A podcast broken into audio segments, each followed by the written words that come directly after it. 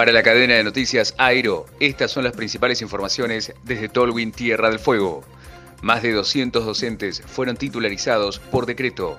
En un acto realizado ayer en la Casa de Gobierno, la gobernadora Rosana Bertone firmó el decreto disponiendo la titularización de 238 legajos pertenecientes a 127 docentes del sistema de educación pública.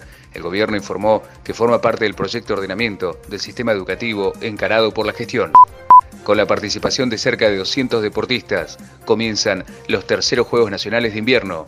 Ushuaia será el epicentro de uno de los eventos magnánimos del invierno y ya está lista para dar comienzo a los terceros Juegos Nacionales de Invierno, donde participarán unos 200 deportistas de siete provincias. Santa Cruz, Chubut, Río Negro, Neuquén, Mendoza y Buenos Aires se sumarán a los representativos locales. Solnic no renovará el contrato a 80 trabajadores.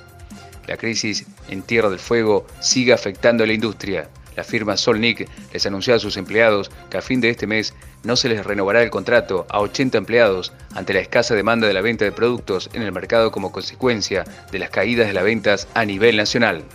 Decisión de la justicia penal en Ushuaia. Cuatro personas a indagatoria por instar a saqueos por WhatsApp.